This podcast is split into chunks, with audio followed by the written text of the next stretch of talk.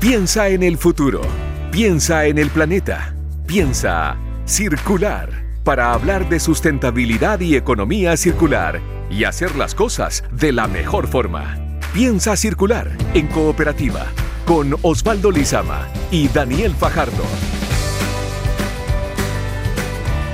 Muy buenos días, ¿cómo están? Sean todos todas bienvenidos a este nuevo capítulo de Piensa Circular en Cooperativa. Pasadito el mediodía, este domingo 23 de octubre. Estamos haciendo este programa donde hablamos de economía circular y sustentabilidad y muchos temas asociados, como siempre, con Daniel Fajardo. Daniel, ¿cómo estás? ¿Cómo ha estado este fin de semana? Ya estamos en la colita ya de este, de este fin de semana. Bien, bien, increíble. La primavera tú sabes que me encanta, así que que eh, para mí este es el mejor periodo del año. Pero estamos aquí atentos y atentos y contentos porque queda un poquito menos de 15 días para que empiece la COP27 en Egipto, así que vamos a estar ahí pendientes en los próximos programas por supuesto, informando sobre las novedades, sobre los acuerdos que se puedan eh, que puedan salir de esta, de esta, de esta conferencia que siempre es bien importante, que la tuvimos en Chile hace algunos años, eh, la tuvimos entre comillas en realidad, eh, y que ahora va a estar en Egipto, como bien decía Daniel, acá en Pista Circular vamos a estar informándoles sobre todos los detalles. pero hoy tenemos hartas cosas para hablar, así que no esperemos más y arranquemos este nuevo capítulo de Piensa Circular aquí en Cooperativa. Piensa Circular en Cooperativa es una presentación de Sodimac.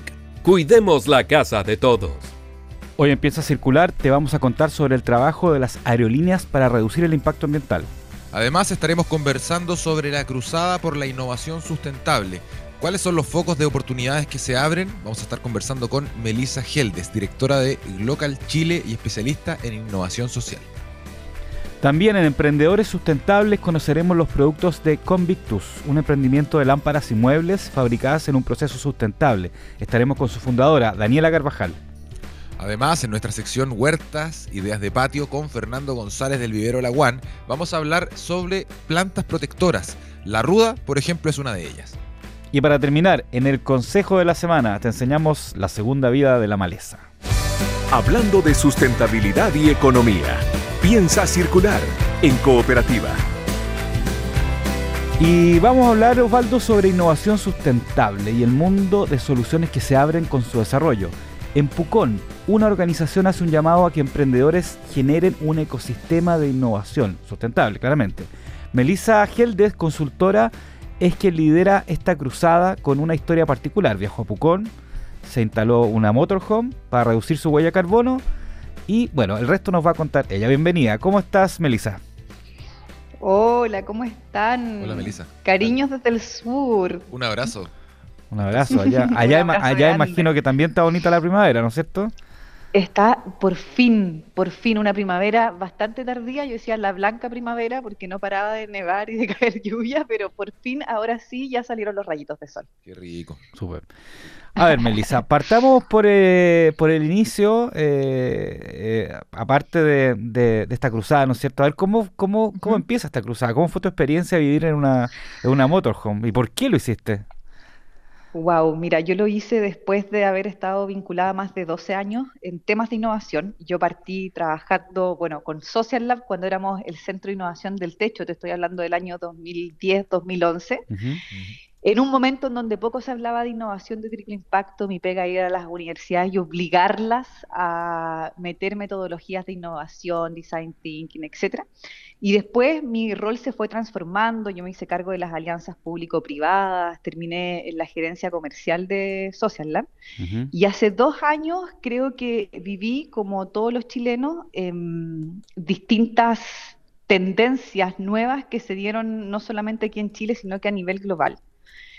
Todo esto marcado primero por, la crisis social que se vivió el año 2019, seguida por la crisis pandémica, ¿cierto? En donde yo creo que todos tuvimos una reflexión personal sobre, sobre nuestras vidas, sobre nuestro quehacer. Yo desde el mundo de la innovación social lo viví particularmente fuerte y eh, porque, porque por la crisis social, yo creo que todas las organizaciones que estábamos trabajando en ese tipo de materia no, nos tocó hacer como un mea culpa de qué, de tan bueno era nuestro termómetro de lo que estaba pasando en el contexto en el que nos desenvolvíamos.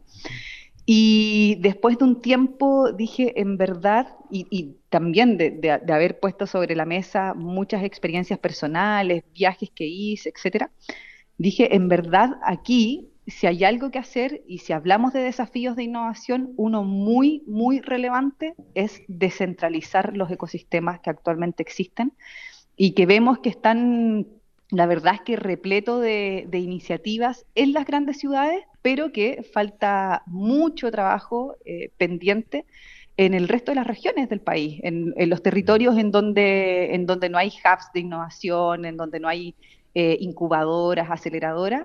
Y mi apuesta fue tratar de eh, partir una vía independiente como consultora independiente en un lugar en donde yo creyera que eh, existían problemáticas que eran simbólicas a nivel de lo que estaba pasando, como te digo, no solamente en Chile, sino que a nivel global. Em, hace dos años yo me vine a vivir aquí a la, a la, zona de la Araucanía, Pucón, entre Pucón y Caburga, y me di cuenta que, cuando hablamos de biodiversidad, cuando hablamos de sustentabilidad, eh, si lo pensamos no en términos de, mira, en términos de todo el ecosistema de vida, hoy día un porcentaje muy pequeño del territorio está en las grandes ciudades, pero más del 90% de lo que es Chile está en otros territorios. Y mi cruzada fue esa, me vine a vivir en medio de un bosque de guayes, efectivamente con una casa rodante, eh, tratando de, también yo misma vivir lo que era un contacto real y profundo con la naturaleza. Y, nada, conociendo y vinculándome mucho con el entorno, se me ocurrió levantar el primer fondo de innovación independiente con aliados público-privados. Mi aliado principal fue el Banco de Chile y, nos atrevimos a hacerlo. Eh, y en ese sentido, Melissa, ¿cómo, ¿cómo, ha sido este trabajo eh, allá en Pucón? Decidiste trasladarte eh, hacia el sur del país con esta idea de descentralizar. ¿Cómo ha resultado este proyecto que quisiste impulsar, que es bien valiente también? es, bien, es bien importante el salto de estar, por ejemplo, vivir en una capital como Santiago a pasar a vivir en una motorhome, en una casa rodante en el sur del país, porque además cambia el paisaje radicalmente. Obviamente uno preferiría estar allá en, Pucón que estar acá en Santiago pero más allá de eso también implica otros cambios que son difíciles, cambios de vida. Eh, ¿Cómo ha resultado todo este proyecto? ¿Cómo ha resultado este, este, mm, este, este sistema que estás implementando allá en Pucón para descentralizar eh, los sistemas de innovación? Mira, yo creo que nosotros lanzamos la primera versión de Glocal Chile, que fue Glocal Pucón, em, y los resultados nos impresionaron sobre todo porque al principio el miedo que existía es... Em, van a llegar muchas ideas en fase temprana y nosotros queríamos con Glocal demostrar de que uno podía eh, impactar local, pero innovando con miras hacia lo global. Y fue todo lo contrario, más del 80% de las ideas recibidas fueron ideas que están o desde en etapa de prototipo en adelante, o sea, estamos hablando en etapas de desarrollo más avanzado.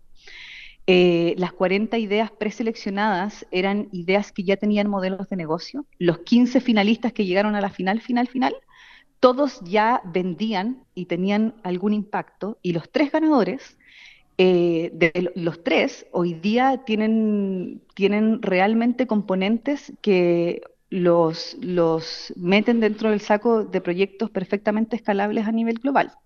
Tenemos, por ejemplo, dentro de los ganadores un un, sistema de, valorización de residuos plásticos complejos de reciclar. Estamos hablando de esas botellas que tienen restos de detergente, etcétera, lo que no podéis meter en ningún lugar, ellos lo transforman en material de construcción y hoy día tienen una fábrica que está levantando el doble de capital, es una fábrica, fábrica gigante que si yo los traigo acá a Villarrica, ustedes no podrían creer que esto está pasando en Villarrica con un proyecto que no tenía idea que era una innovación local de alto alcance, porque como aquí no existe un ecosistema, ellos solamente están preocupados de hacer la pega. Y normalmente, eh, sin dar tantos pitch, sin ir a tanto evento, pero cuando tú veis lo que hacen, como, bueno, ¿por qué aquí no había un hub de innovación potente de escala mundial? Y eso ellos lo están haciendo hoy día en su fábrica desde Villarrica. Ahora están a cargo de poder em, darle vida a todo, lo, a todo el mobiliario de UPA, o sea, de los Upita de la Shell. O sea, imagínate, como a ese nivel, y eso está ocurriendo aquí en Villarrica y probablemente eh, nadie tenía mucha idea de, qué es lo que POC, P-O-C-K, y si ustedes lo buscan se van a dar cuenta que es un tremendo proyecto. Por ejemplo, ganó también Ecofiltros, que es un proyecto, bueno, podían, nosotros recibíamos ideas de todo Chile, eh, increíblemente el 80% fue de la Araucanía, el 60% fue de Pucón y los tres ganadores fueron de regiones. Ecofiltro son dos proyectos de eh, dos emprendedores de Talca y ellos eh, promueven la instalación de humedales artificiales. Mm. Ustedes saben la embarra que está aquí en el lago Villarrica. Ellos hoy día ya nosotros le, financiamos junto con, el levantamiento que hicimos con el banco eh, sus primeros prototipos para demostrar la capacidad depuradora que tiene este sistema de aguas y su contribución a la restauración de ecosistemas. O sea, una solución súper compleja de alto alcance que si funciona aquí podría funcionar en todos los lagos o en, todos los, dulces del país. Y el tercero que apareció en muchos medios es un chico puconino, nacido y criado, con el peso que tiene decir que es un nacido y criado, eh, que creó Hemisferio Sustentable y ellos hacen em, un agroelaborado con puro descartes de hortalizas. Son toneladas de cale la que convierten, que, que convierten en un paté que es como una especie de superalimento que ha sido reconocido por FIA y por un montón de otros medios, estuvo TVN, la gobernación acá. Entonces, imagínate, si nosotros descubrimos eso levantando una piedra aquí en Pucón, ¿qué otras soluciones de alta escala nos estamos perdiendo de poder eh, relevar en el resto del país? ¿Qué estará pasando en Arica? ¿Qué estará pasando en el extremo sur? O sea, el, el potencial es tremendo, las ideas están, pero falta entregar las oportunidades con esto demostramos que es posible y esperamos que esto se vaya replicando en, otros lugares también. Eh, Melissa, a ver, para, para entender bien, em, ¿cuáles son los requisitos de, esto, de estos emprendedores cuando postulan o cuando, cuando les van a golpear la puerta, a ustedes, ¿no es cierto? ¿Cómo ustedes lo van eligiendo?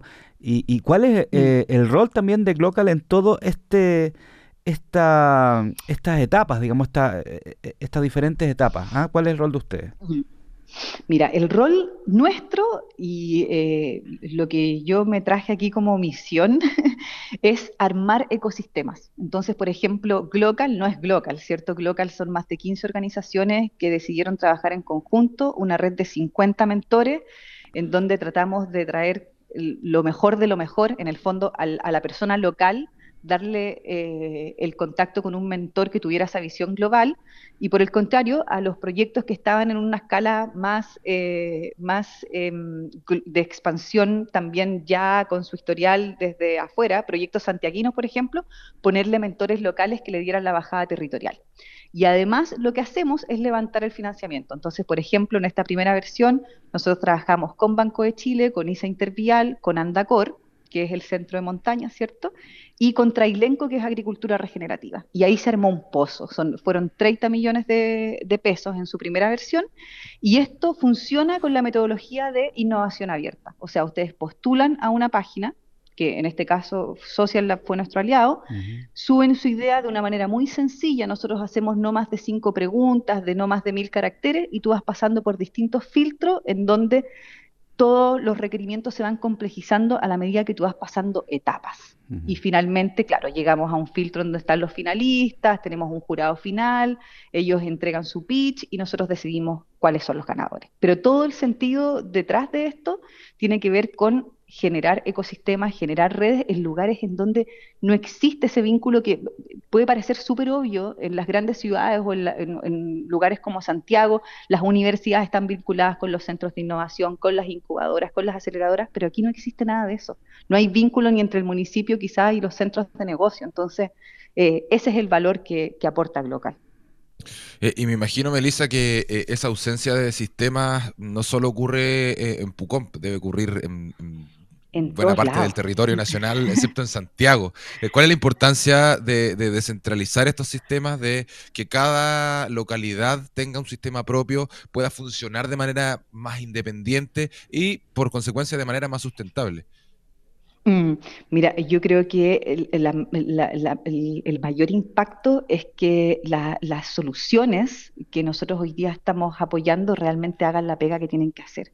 Porque si tú me preguntas a mí, yo en el lugar donde vivo, que es eh, eh, en Quilaco, una zona súper rural, ninguna de las startups que yo vi incluso en temas de sustentabilidad, me llega a mí en este momento ni, ni las que tienen que ver con tecnología, eh, sistemas de retiro de reciclaje, de retiro de muchas cosas, no llegan porque son lugares que están alejados y que sobre todo tienen particularidades. Yo creo que el error que hemos cometido muchos de los que trabajamos en estos temas es tratar de sobreestandarizar las soluciones y, las y los métodos y los canales, pero no se puede estandarizar. Eh, algo que tú quieres implementar en lugares con características muy, muy particulares. Mira, yo te voy a contar una experiencia.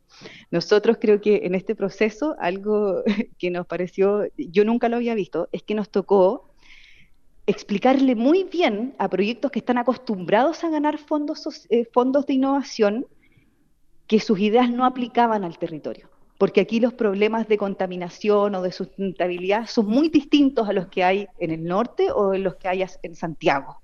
Eh, los, problemas de residuos son distintos. Aquí, eh, por ejemplo, el problema eh, no tiene que ver con el, o sea, sobre todo tiene que ver con la logística de la gestión de residuos, porque aquí tú por más que podáis tener 18.000 puntos de reciclaje de plástico, ¿qué hacemos con el plástico si aquí no se puede llevar a ninguna parte y la logística que implica llevar un camión de plástico a Santiago, en donde no te pagan nada por vender un camión de plástico, te moráis. Al final la huella de carbono es más grande porque entre el combustible que te gastáis en llevarlo a Santiago ya no aplica. Entonces, eh, eso es lo que ha faltado en Chile, siento, y lo que Glocal intenta hacer, mostrar las particularidades de los territorios para que la innovación y la solución de problemas sea realmente efectiva, realmente efectiva. Por ejemplo, no sé, también pasa cuando nosotros le hablamos a los mentores y a los especialistas en temas de sustentabilidad que nuestro problema era la contaminación de un lago, no, son problemas a los que están acostumbrados eh, normalmente porque en, en, los ecosistemas de ciudades o de urbe eh, uno llega a capas quizás que, no diría que son más profundas o menos profundas, pero son distintas. El, el reciclaje de plástico, el retiro domiciliario de, residuos orgánicos. Aquí quizás eso no es un problema porque la gente que vive en el campo está obligada a, hacer algo con sus residuos o, orgánicos o no orgánicos porque no tiene ni basurero. Entonces, eh, eso es un poco nuestro foco, nuestra misión. Melissa, me imagino que, y quiero preguntarte si es muy diferente cuando uno está en regiones eh, hacer este tipo de proyecto a cuando está en Santiago, tomando en cuenta algunos factores como ciertas redes, ciertas cosas que en las grandes ciudades están a mano, o no es así, o, se puede hacer perfectamente. Claro, ¿y cuál es el factor online también aquí eh, en esto, digamos? Porque yo creo que me imagino que es bastante clave. ¿Cómo, cómo son las diferencias? Mira, para darte un ejemplo así muy real de lo que es, eh, de, lo que yo quizás no tenía considerado, aquí en, lugares pequeños tú te encontrás con que, no sé, hay una persona que no se habla con otra persona porque sus familias no se llevaban bien de hace dos generaciones atrás cosas con las que tú no te encontrás en una gran ciudad, ¿cierto? O que este no se puede sentar con este porque no sé, eh, como hay problemas que a veces son domésticos que uno tiene que entrar a resolver o a solucionar y también dedicarles tiempo. Con, el respeto que merecen también, porque aquí eh, las escalas son distintas, entonces hay que, hay que adecuarse a la realidad local y son problemas que, que, quitan tiempo y que, y que y, también, no sé, pues el hecho de ser santiaguino, por ejemplo, y venir aquí a tratar de resolver algo. O sea, yo creo que lo que a mí más me, más me, prestó cuidado es no ser yo la que, la que llegara em, ofreciendo la solución a algo, siendo que hay muchos locales que trabajan en esto hace mucho más que yo, entonces todo hacerlo con una humildad muy grande, como aquí nos sirve eso como de, de sobrevenderte y decir, ustedes me tienen que creer a mí porque yo, yo traigo la solución a todos sus males. por el contrario, mucha humildad, escucha y capacidad de aprender de los que ya tienen un recorrido mucho más grande en el territorio. Y bueno, lo remoto para mí fue clave. O sea, este, fue un, eh, este proyecto tiene partners nacionales y eso todo lo logré gracias a mi conexión de Internet. De hecho, yo creo que eh, hoy día para mí, cuando a mí me preguntan de las tendencias eh, a las que hay que prestarle atención al momento de, abordar estos temas, para mí uno es la migración incluso más importante que, la pandémica, cuando hablamos de migración interna, es la migración climática que hoy día existe. Mm. Recordemos que el norte y la zona central de Chile se está quedando sin agua y existe una tendencia muy grande a, venirse hacia el sur. Entonces las ciudades del sur tienen que estar preparadas. O sea, ya han aparecido un montón de noticias sobre el colapso de Puerto Varas. También ocurre lo mismo aquí en Pucón y es algo que tenemos que mirar con, pero con, con profundo cuidado porque eso ya está explotando y en los próximos años se viene mucho más fuerte. Lo segundo, que es eh, en relación a la pregunta que me hacían, el trabajo remoto. El 47% de los chilenos teletrabajó durante la pandemia, el 24% va a seguir con ese modelo híbrido y aún más de 48% le gustaría seguir en ese formato y es porque se validó que la eficacia y la eficiencia de una persona que trabaja en línea es real y hoy día rinde frutos. Y yo, además de local, Hoy día yo asesoro universidades, tengo un programa de radio también, eh, asesoro a empresas privadas eh, y lo hago todo desde, al principio lo ocultaba, pero ahora les digo con orgullo que es desde la mitad del bosque en una motorhome. Y eh, el déficit habitacional que hay en la zona central, imagínate, el 44% del déficit hoy día se localiza en la región metropolitana y eso quiere decir que hoy día jóvenes no están pudiendo comprarse su casa en, en, RM, entonces también están pensando en venirse a, la, a, la, a las regiones. Y eh, si tú me preguntáis, cuando yo convencí a, a, las empresas de sumarse a este carro, es porque ellas también tienen que entender que hoy día su protagonismo en regiones tiene que ser cada vez más grande por todo lo que les acabo de mencionar. Y bueno, uno que yo agrego siempre es la necesidad de liderazgo femenino. Las mujeres estamos muy acostumbradas a trabajar desde la, desde la operación de proyectos, pero yo creo que hoy día llegó el momento en donde quienes tenemos alguna posibilidad de, tener este tipo de plataformas, tenemos que atrevernos a no solamente operar proyectos, sino que también a liderarlos. y eso es lo que yo también me propuse a nivel personal. Una historia inspiradora es la de Melissa Geldes, consultora, eh, líder de, esta, de, esta, de este eh, sistema de emprendimiento y de innovación que se está gestando allá en Pucón, eh, localidad a la que decidió trasladarse, instalarse a vivir en una motorhome para realizar un cambio de vida, un cambio de sistema en cómo ella se relacionaba con, con el ecosistema este ecosistema llamado Chile, de Santiago a Pucón. Un cambio bien, bien grande y una historia muy interesante las que nos contaba acá Melisa. Muchas gracias por haber estado en Piensa Circular. Te mandamos un gran abrazo. Abrazo para ustedes también. Que estén muy bien. tú igual. Chau, chau. Chao, chao. Chao. De economía circular, sustentabilidad y nuevas prácticas. Piensa circular en cooperativa porque son mucho más que cobre y porque saben lo importante que es para los vecinos, el medio ambiente y el turismo regional contar con playas limpias. Coyahuasi junto a la Corporación Municipal de Deportes de Iquique han retirado más de 100 toneladas de residuos de las playas. Coyahuasi, mucho más que cobre. Invitamos a todas las organizaciones sociales inscritas en Construyendo Sueños de Hogar a revisar los casos beneficiados de 2022 en el sitio web construyendosueñosdehogar.cl y juntos hagamos de tu barrio el barrio en el que todos sueñan vivir. Sodimac, cuidemos la casa de todos. La sequía y el cambio climático ya no son una amenaza, son la nueva realidad con la que debemos convivir y adaptarnos. Sí, el clima en el mundo cambió. ¿Y nosotros? ¿Cuándo vamos a cambiar? Del aporte de todos y todas depende cuidar nuestra agua y asegurar su futuro. Cada gota cuenta. Aguas andinas. Y es sabido que los viajes en avión son muy contaminantes. Sin embargo, las aerolíneas buscan maneras de hacer más sostenible su negocio. Por ejemplo, el desarrollo de los aviones Neo. ¿De qué se trata esto? El detalle está en la siguiente nota de Mariano Reyes. Volar en avión no es una acción muy sustentable, eso es sabido, sin embargo diversas aerolíneas han buscado la forma de disminuir el uso de carbono en sus flotas. Aviones Neo, ese es uno de los últimos avances tecnológicos en la industria de máquinas aéreas, equipados con motores 50% más silenciosos y más respetuosos con el medio ambiente al emitir 5.000 toneladas menos de dióxido de carbono al año. Sky cuenta con la flota más nueva del continente con aviones 100% Neo. Detalla los beneficios José Ignacio Duñac, CEO de Sky. Gracias a estos esfuerzos, en los últimos 10 años eh, hemos logrado reducir un 64% las emisiones de CO2 por asiento, convirtiéndonos en una de las aerolíneas que menos emiten a nivel mundial. También hemos modernizado nuestros equipos de apoyo terrestre, reemplazando los vehículos que usan combustibles fósiles eh, por equipos eléctricos, que esto nos ayuda no solo a ahorrar combustible, a ser más eficientes, sino también a reducir las emisiones que genera nuestra operación. Su ventaja principal es el aumento de la eficiencia en el uso del combustible y la reducción de emisiones de CO2 de la aeronave. En ese sentido, con esta nueva flota, la aerolínea ha logrado reducir un 64% sus emisiones por asiento en relación a la flota anterior. José Ignacio Duñac explicó los desafíos a futuro.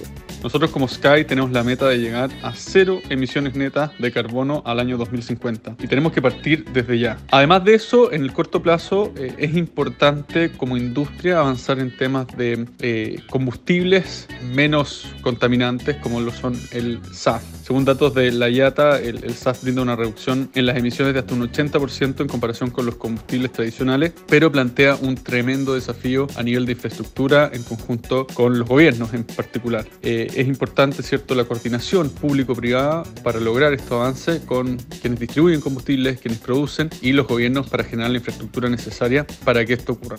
Mediante este trabajo de reducir las emisiones de carbono se lograron distinciones por iniciativas sustentables, a pesar de que la vía aérea siga siendo una de las más contaminantes. Porque la industria de la música también piensa circular. Hora de reciclar. Canciones con nueva vida.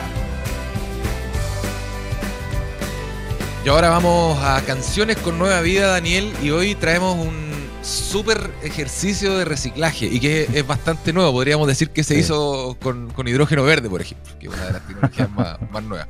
Es una canción que salió en 2001, eh, se llama Cold Heart y eh, está a cargo de Elton John y Dua Lipa, dos cantantes británicos de distintas épocas, bien exitosos eh, los dos. Eh, resulta que esta canción es una mezcla, un mashup, se le dice en, la jerga del- de la web de YouTube, eh, de cuatro canciones de Elton John. Eh, el verso es de Sacrifice, canción de 1989. El coro es claramente de Rocketman, una de las canciones más conocidas de, de- Elton John.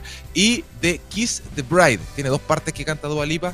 La otra canción es Kiss the Bride. Y el final, donde hay un canto colectivo en esta canción que vamos a escuchar ahora, eh, es de Where's the Chora, otra canción de, mm, de Elton John de 1976. Cuatro canciones reutilizó el, el buen hombre de Elton John para anotarse un nuevo número uno en su carrera. Tenía que reciclar obviamente sus clásicos para poder eh, volver a las listas y quisimos rescatar este buen ejercicio de canciones recicladas acá en Piensa Circular. Así que, Daniel, ¿qué te parece si vamos a escuchar Cold Heart en la voz de Elton John y Dua Lipa? Y ya regresamos con más eh, Piensa Circular acá en Cooperar.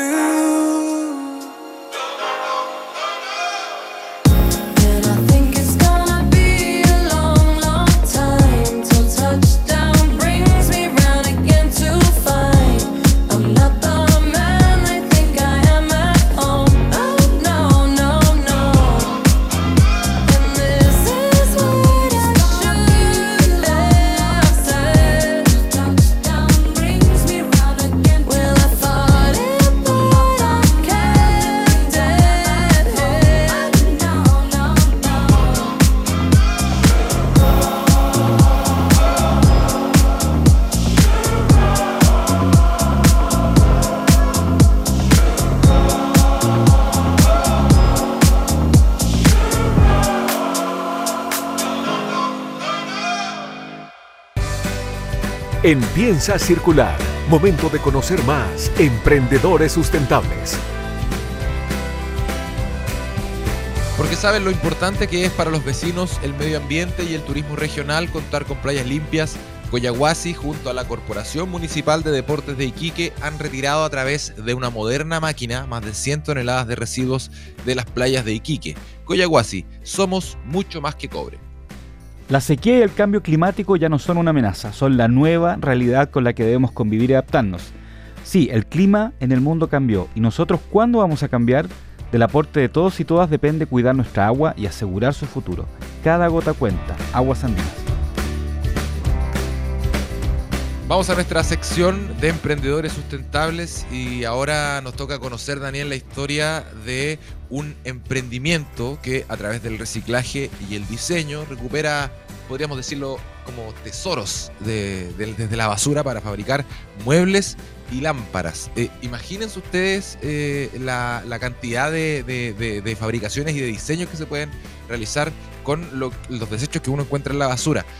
Ese es parte del trabajo que realizan en Convictus, eh, emprendimiento que realiza este trabajo y cuya fundadora es Daniela Carvajal, con quien ya estamos en contacto acá en Piensa Circular. Daniela Carvajal, bienvenida a Cooperativa, ¿cómo estás? Ah, muchas gracias por esa bienvenida y esa presentación. Eh, un gusto estar acá, Osvaldo y Daniel. Eh, Gracias a ti por estar eh, con Gracias. nosotros compartiendo tu historia, Daniela. Partamos hablando sobre el nacimiento de Convictus. Vamos a la génesis, eh, saber, por ejemplo, si tú te dedicabas a algo u, u otra actividad antes de empezar con, con, con Convictus. Cuéntanos un poco cómo nació esto y cómo se fue gestando este emprendimiento. Sí, mira, eh, Convictus nació eh, en un contexto de escasez y también de la búsqueda de sentido con eh, lo que yo hacía actualmente. Yo soy diseñadora de profesión, pero el rubro del diseño en Chile es un poco decepcionante desde mi punto de vista porque hay mucha competencia, no tiene mucho sentido ni en lo social ni en lo sustentable. Entonces, eh, en ese contexto empecé a buscar una alternativa. ¿Y por qué digo concepto de escasez? Porque trabajaba freelance también. Entonces, eh, en ese sentido, eh, habían proyectos que empezaban a escasear, etc. Y también nace de un interés por eh, lo medioambiental, lo sustentable y la reutilización. Yo desde siempre fui la persona que hizo los regalos con, eh, no sé, radiografías, cartones o sobras que estuvieran por ahí. Entonces, eh, me hacía como mucho sentido buscar una alternativa de cómo eh, podemos crear a través como de la mal llamada basura, porque en verdad también es un recurso. Y ahí apareció la oportunidad de poder rescatar ciertos objetos que tenían una forma interesante ya para poder transformarlos. Inicialmente eh, empecé solo con lámparas y de ahí con muebles.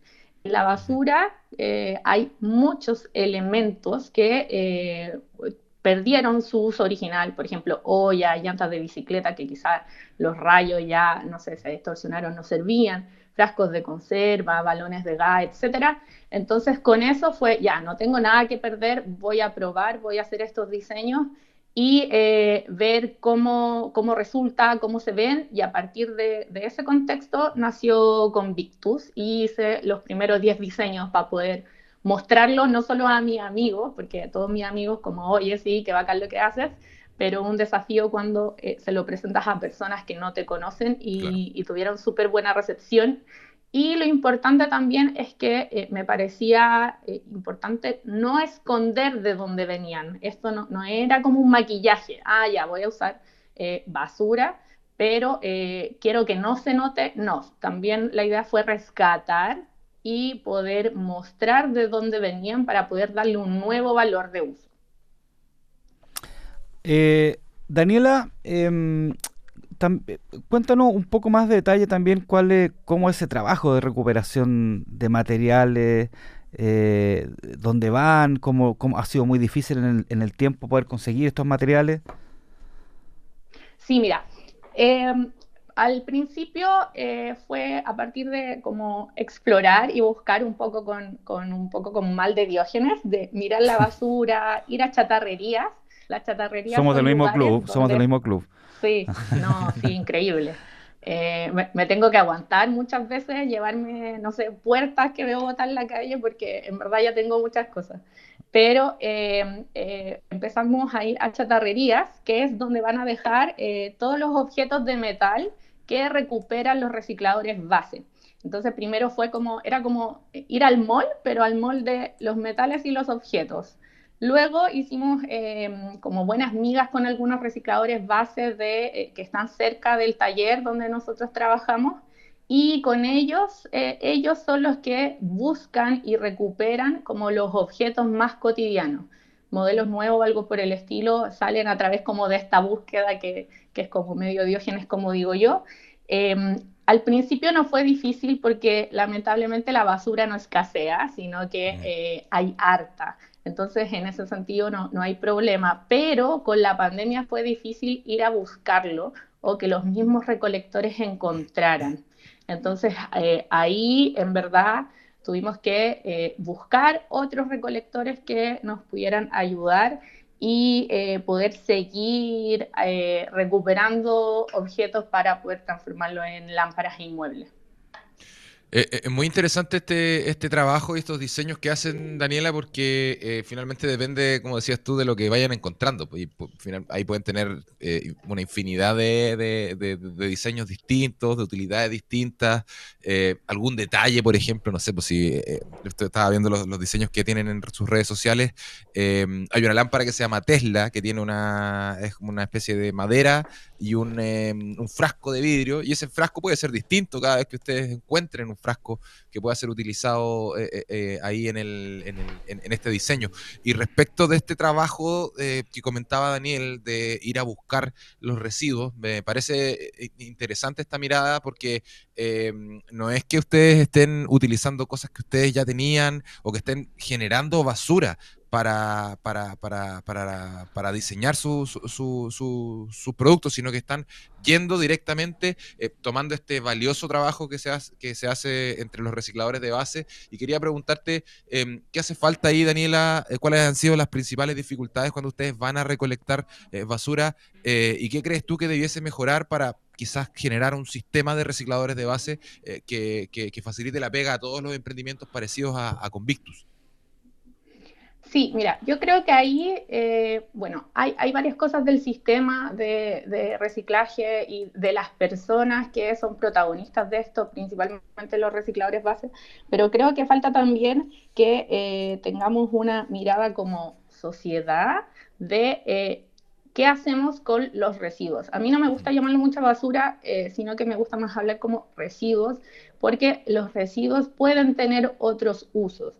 Eh, en ese sentido, hemos avanzado, por ejemplo, en poder separar, ya, pero la clasificación todavía está un poco lejos de poder eh, recuperar o eh, reutilizar los elementos antes que reciclarlos. ¿Por qué? Por ejemplo, en la chatarrería, el fin de los metales que llegan a la chatarra no es la recuperación, que ahí es donde nosotros entramos, sino que es la fundición del metal para que ahí se hagan, eh, no sé, nuevas estructuras de fierro, etc. Entonces, ¿cómo nosotros entramos antes en esa cadena para potenciar la reutilización? porque, eh, no sé, la fundición de metal igual genera una cantidad de eh, gases contaminantes o utilización de energía importante. Entonces creo que a- ahí también hay un avance. También poder valorar el trabajo que por años han hecho los recicladores de base. Que nosotros reciclemos ahora eh, nos parece eh, mucho más cotidiano, pero las personas que buscan estos residuos para eh, poder sostener sus vidas lo están haciendo hace 20 años, 30 Sí. años. Entonces, ¿cómo valoramos ese aporte que hace su oficio a eh, poder generar menos basura y que los residuos los podamos reutilizar? Creo que, que ahí también hay algo importante y creo también que es muy importante, pero también es más a largo plazo, eh, la educación medioambiental.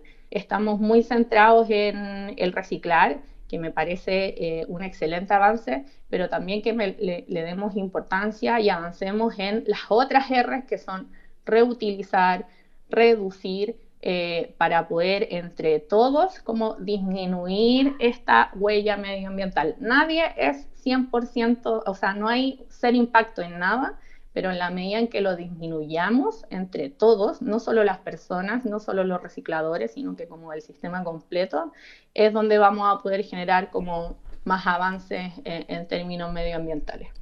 Daniela, yo estaba mirando la página web aquí mientras conversamos. Eh, estoy viendo una lámpara en base a balones de gas de helio y algo Sí. que y algo que acabo de, de amar, que es una cíclica, que es una lámpara con una con una Llanta con el aro de una bicicleta. Entonces, pero Sí. ¿a quién se le ocurren estas ideas? ¿Cómo surgen eh, eh, eh, este tipo de, de, de productos? Me imagino que algunos ya los tienen, lo ven y dicen, ah, y aquí vamos a hacer una cíclica de nuevo, ah, o vamos a hacer una bombona de nuevo. Pero ¿cómo, a- cómo, cómo ese proceso creativo de, de ver un, un pedazo de, de a lo mejor de chatarra y decir, oye, esto se me ocurre esto? ¿ah?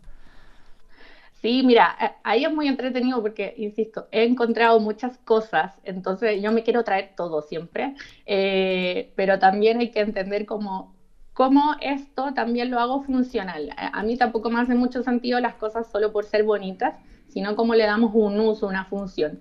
Y ahí es mirar los objetos, ver el potencial que tienen. Por ejemplo, en términos de, de- de lámparas es por dónde va a pasar el cable, esta parte segura, cómo contiene la luz, alcanza la ampolleta o no. Por ejemplo, frascos muy, muy chiquititos como los decolados, yo aún no los puedo usar porque no existe una ampolleta tan chica, por ejemplo. Eh, también, eh, cómo esta forma, eh, por ejemplo, lo de la bicicleta, ya, cómo también realzamos lo que fue el objeto. Eh, estos objetos que yo encuentro son objetos que ya alguien los diseñó y los pensó. Entonces, eh, ¿por qué yo voy a diseñar desde cero? Sino que vamos a ver por dónde yo puedo potenciarlo para transformarlo justamente en una lámpara una mesa con las vigas de roble de demolición. La- la- los galones de helio que tú llamas también son galones de gas refrigerante, que son los gases con los que cargan los aire acondicionados. Y ese balón, a diferencia del, de gas de la cocina o del calefón, es desechable, no, no vuelve a cargarse. Entonces también lo que eh, veo y miro es objetos que constantemente se vayan repitiendo también para eh, poder disminuir un poco como esa desechabilidad, por decirlo de alguna forma. Hay objetos que eh, lo he tenido que desechar porque por peso eh, son, no, no, no los puedo colgar, tampoco da como para poner un, un cable o transformarlo en algún mueble, pero ahí siempre veo primero como eh, cuál es el diseño original y eh, con boceto y también con eh, el equipo vamos probando, haciendo hoyos, pintando, buscando cómo podemos eh, generar una lámpara o una mesa. Y la, la llanta de bicicleta es algo que todos los talleres eh, siempre tienen, así que ahí tenemos como buenas migas con, con los talleres de bici. Eh, Nos quedan poquitos segundos de conversación, Daniela Carvajal, eh, y quiero que cerremos esta, esta conversación eh, entregando el dato de las redes sociales de Convictus para que puedan revisar eh, el catálogo de productos o cómo pueden contactarse con ustedes, si es que, por ejemplo, quizás en la casa tienen algún, algún residuo eh, que pueda servirles y quieran entregárselo a ustedes, también pu- puede servir. Sí, Ahí eh, todos los residuos que tengan, nosotros recibimos, no, no podemos recibir todo por capacidad, pero ahí hago un llamado a que eh, reconozcan a los recicladores de base que están en sus barrios y puedan entregar también esos objetos a ellos. Y tenemos una página web que es www.convictus.cl. Ahí van a poder ver todas nuestras creaciones de tesoros de la basura y en Instagram nos encuentran como arroba convictus Chile. Y ahí también estamos no solo subiendo los modelos, sino que datos de cómo pueden recuperar, de eh, iniciativas eh, sostenibles y sustentables. También si tienen alguna idea, nosotros eh, damos como eh, muy abiertos a colaborar y poder seguir recuperando más objetos. Es Daniela Carvajal de Convictus, este emprendimiento dedicado a recuperar eh, elementos desde los residuos para fabricar muebles, lámparas eh, y un sinfín también de eh, artículos para decorar eh, el hogar. Daniela Carvajal, muchas gracias por haber estado en Piensa Circular contándonos tu historia. Que estés muy bien y todo el éxito del mundo ahí eh, para el trabajo que hacen ustedes en Convictus. Sí, gracias a ustedes y sigamos recuperando objetos. Excelente. Daniela, un abrazo. Chao, que estés muy gracias. bien. Chao, chao. A esta hora, las ideas son de patio, de terraza, de balcón, de jardín y de huerta autosustentable. Porque saben lo importante que es para los vecinos, el medio ambiente y el turismo regional contar con playas limpias, Coyahuasi junto a la Corporación Municipal de Deportes de Iquique han retirado a través de una moderna máquina más de 100 toneladas de residuos de las playas de Iquique. Coyahuasi, somos mucho más que cobre. Invitamos a todas las organizaciones sociales inscritas en Construyendo Sueños de Hogar a revisar los casos beneficiados del 2022 en el sitio web construyendosueñosdehogar.cl y juntos hagamos de tu barrio el barrio en el que todos sueñan vivir. Soyma, cuidemos la casa de todos. Y vamos a saber tips y consejos para los huerteros y fanáticos del jardín junto a Fernando González del vivero La Guan en Calera de Tango y Puerto Varas. Vamos a hablar esta vez sobre las plantas protectoras. A ver, ¿de qué se trata esto, Fernando? Hola muchachos, ¿cómo están? Bien. Mira, vamos a hablar un poco de la ruda eh, sobre plantas protectoras. Mucha- muchas veces la gente compra plantas para tener en la entrada de su casa eh, o proteger el hogar, el terreno, de las malas vibras y, y- y males que andan dando vueltas. Sí. Entonces, la ruda en este caso es la planta que lejos más busca la gente. Existen varios mitos que te la tienen que regalar, que tienes que tener tres, que tienes que tener una ruda, un rudón. La, la verdad exacta yo creo que no la tiene nadie. ¿eh? Lo importante es que, en definitiva, la planta cumple el objetivo de protegerte, eh, ya sea que tú la compres, lo importante es que la tengas. Cuando yo sé que la ruda cumplió su, su labor protectora, cuando la ruda se me seca de la noche a la mañana. Ah, chuta. Todos hemos escuchado alguna vez que tenemos una planta y que yo hago todo perfecto, la riego como corresponde, la abono, le hablo, todo maravilloso, y de repente la ruda de la noche a la mañana se me seca. Sin tener alguna explicación más allá científica, eh, porque he hecho todo bien, muchas veces la gente te dice que cuando te pasa eso es que la planta al final recibió la mala energía y te protegió. O sea, te- tú estás protegido por esta planta. Es lo primero que siente la mala onda o la mala vibra o cuando te en una planta. Oye, Fernando, pero yo tengo, Oye. un- yo tengo una rúa gigante que crece y crece, lleva hartos años y nunca se ha secado. O sea, está la mala vibra todavía en la casa, Eh, ¿no? No, está la mala vibra. Quiere Ah, decir que eres una, eh, que, que eres una buena persona. Ah, nadie, nadie te ha echado ninguna Ah, mala vibra. Así Ah, que, ya, ya, así que tómalo como un cumplido. Pero, pero yo que veo mucha gente, te podría decir que hay gente que viene y compra rudas dos veces a la semana, una vez al mes, porque al final se, le va- se les van secando. La ocupan mucho para los negocios, etcétera. Eh, la ruda también tiene la ventaja de ser una planta que nos ayuda muchísimo en la huerta, como es una planta que es aromática, o sea que tiene mucho aroma, me espanta los pulgones Mm. o, la- o las plagas, entonces también tiene el beneficio por ese lado. Se ocupa mucho en agüitas para cólicos abdominales, elimina parásitos. Eh, yo me acuerdo cuando chico, a mí me daban hoja de palto con ruda y con miel y se supone que quedaba ahí preparado para los resfríos y todo. Así que es una planta que es muy importante y muy útil poder tenerla en el jardín y en nuestra casa.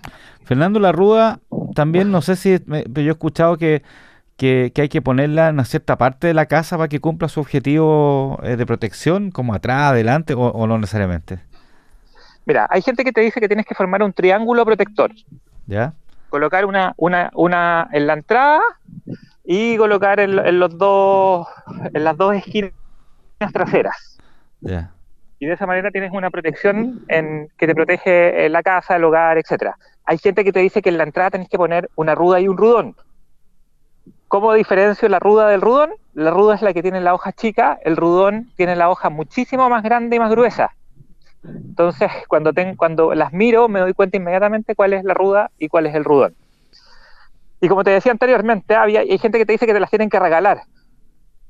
Mira, en la medida que uno tenga ruda, yo creo que está bien. Cualquiera, cualquiera de las otras, de, de que sean triángulos, que sea ruda y rudón, que sean dos, que sean tres, eh, todo te sirve, creo yo. Perfecto. ¿Qué otro tipo de plantas protectoras existen? Está el retamo también, ¿Ya? está el romero, los helechos también protegen. Hoy día la gente también habla mucho de las 3R, que son como plantas para, para proteger o para cuando de repente te hacen al- al- al- algún tipo de mal. Perdona el consejo hoy día esotérico, pero sabéis que harta gente siempre te pregunta. Entonces las 3R son ruda, retamo, rudón. Perdón, ruda, retamo y romero. Si tú tienes esas tres plantas en tu casa, ya estáis súper protegidos. Súper. Oye, bueno, eh, estos son los consejos de, de Fernando sobre estas plantas protectoras. Siempre, a veces, claro, tú dices que puede ser un poco místico y todo, pero siempre detrás de esto hay alguna explicación que en algún momento, eh, que tiene que ver con la planta, que pasó algo, que hace o tiene algún efecto, y de ahí empieza, digamos, la, la leyenda. ¿ah? Así que eh, yo creo que esas leyendas son entretenidas, son entretenidas, esa- hay que mantener esas tradiciones. Así que... eh, Yo quería, que- quería, quería cambiarles hoy día un poquito la línea y, y mostrarles eh, dentro de lo que uno ve a diario y de lo que la gente busca, un poquito estas creencias populares que, que en, las, en las que todos de repente confiamos un poco y, y, y mal que mal, veámoslo como tener plantas distintas claro. y sentirnos un poquito más protegidos. Bueno, en economía circular, que el- es, el, es el, eh, el ADN de este programa, siempre hablamos de las 3R, ¿no es cierto? Ahora, entonces hablamos de otras 3R, que era la ruda, el romero y El ¿cuál era retamo. otro? y el retamo. Ya, El retamo. Perfecto, perfecto. Así que vamos súper bien con las 3R. Súper bien. Fernando González del Vivero Laguán de Calera Tango, muchas gracias por este consejo diferente acerca del, de- del jardín y de las plantas y de la huerta, que también lo vamos a tomar en cuenta y, y nuestros auditores lo van a tomar en cuenta. Muchas gracias. Vale, que estén muy bien. Un abrazo para todos. Chao, gracias. Datos para hacer de este mundo algo más circular. Consejo Circular. Porque sabe lo importante que es para los vecinos el medio ambiente y el turismo regional contar con playas limpias, Coyahuasi junto a la Corporación Municipal de Deportes de Iquique han retirado a través de una moderna máquina más de 100 toneladas de residuos de las playas de Iquique. Coyahuasi, somos mucho más que cobre. Momento de cerrar este capítulo de Piensa Circular aquí en Cooperativa, pero antes, como siempre, tenemos espacio para conocer el consejo circular de esta semana, Daniel, que tiene que ver con darle una segunda vida a la maleza. Oye, vamos a hacer como una extensión del consejo para jardinero y huertero de Fernando. Ah, nos vamos a meter a su área, pero ustedes saben que en este consejo siempre tratamos de pensar qué hacer con las cosas de botarlas, ¿no es cierto? Bueno, la maleza obviamente se puede ocupar para el compost, ah, eso ya lo sabemos, y uno lo puede dejar también en cualquier parte y te va, te va a ayudar a, a mantener la humedad, aunque se vaya secando con el tiempo. O sea, la maleza es algo que no deberíamos votar. Si el que quiere sacarla, bien, pero no botarla. Pero, eh, Osvaldo, te traigo un consejo hoy en día que, fíjate, yo voy a aclarar mi ignorancia. Yo pensaba que solamente se podía hacer con las ortigas. Pero al final, hablando con un, un especialista en temas de huerta y de jardines, que no es Fernando, otra persona, eh, un amigo, me dijo que toda la maleza servía para esto, para hacer purín. ¿ah? El purín básicamente es, que- bueno, te voy a hablar del, que uno hace con ortigas, pero se puede hacer con cualquier maleza, el de ortigas más potente. Tú básicamente tomas las, las hojas, los tallos de una maleza, eh, las raíces no, y las pones en una eh, en un botellón o en un en balde, en cualquier cosa y le echas agua y lo vas tapando, ¿ya? Lo tapas. Y eso le va echando más maleza, un poquito de agua, lo tapas, siempre tapado, tapado, tapado. Y eso se produce un efecto químico, se va descomponiendo. Esto tiene un olor bien, bien, bien fuerte y malo, el de la ortiga, se va descomponiendo. Y a unos 10-15 días tú tienes como un jarabe, ¿no es cierto? Que tiene mucho nitrógeno. Y ese jarabe, tú, es un concentrado en el fondo. Ese concentrado lo, lo diluyes en agua y eso tú lo pasas con un rociador o con cualquier cosa en, la tierra y es un excelente, excelente, excelente abono porque eh, tiene mucho nitrógeno. ¿ah? Yo siempre lo hacía con las ortigas. ¿ah? A veces en la casa el olor al pudín de ortiga era, asqueroso. ¿ah? Pero, eh, y funcionaba bien, pero me acaban de decir que con cualquier maleza, en el fondo es descomponer la maleza, tú generas un, concentrado que es súper fácil de hacer y eso es un tremendo, tremendo potenciador para y, y- y abono, digamos, para las plantas del jardín, para el pasto, para la huerta, para todo lo que, lo que sea. Entonces así se recupera eso y se, tien- y se le da otra función y otra vida para gener- seguir generando plantas. Con este gran consejo de Daniel, ojo ahí con los olores, hay que tomar las precauciones antes de preparar todo, Sí. eh, antes de, de ponerse a cocinar. eh, pero un gran consejo ciertamente sirve mucho, mucho, mucho. Eh, además, todos tenemos maleza, en, en- en los que viven en casa en realidad tienen alguna especie de maleza y la pueden utilizar con este consejo. Con esto ya hemos llegado al final de este episodio de Piensa Circular. Muchas gracias por eh, habernos escuchado a través de nuestra, de nuestra señal de aire 93.3 en Santiago, de nuestra aplicación o en cooperativa.cl. Si se perdieron el programa, si se engancharon tarde, pueden volver a escucharlo completamente en nuestro canal de Spotify y en cooperativa.cl. No se olviden también de visitar piensacircular.com para encontrar contenido relacionado a la sustentabilidad y la economía circular. Daniel Fajardo, que estés muy bien, que esté rico el almuerzo de domingo, que tengas una buena tarde y que tengas una mejor semana. Nos reencontramos el próximo fin de Igualmente. semana. Chao, gracias. Chao, chao, que estén bien. Fueron los temas de sustentabilidad y economía circular que hacen girar el planeta. Piensa circular. Fue una presentación de Sodimac. Cuidemos la casa de todos.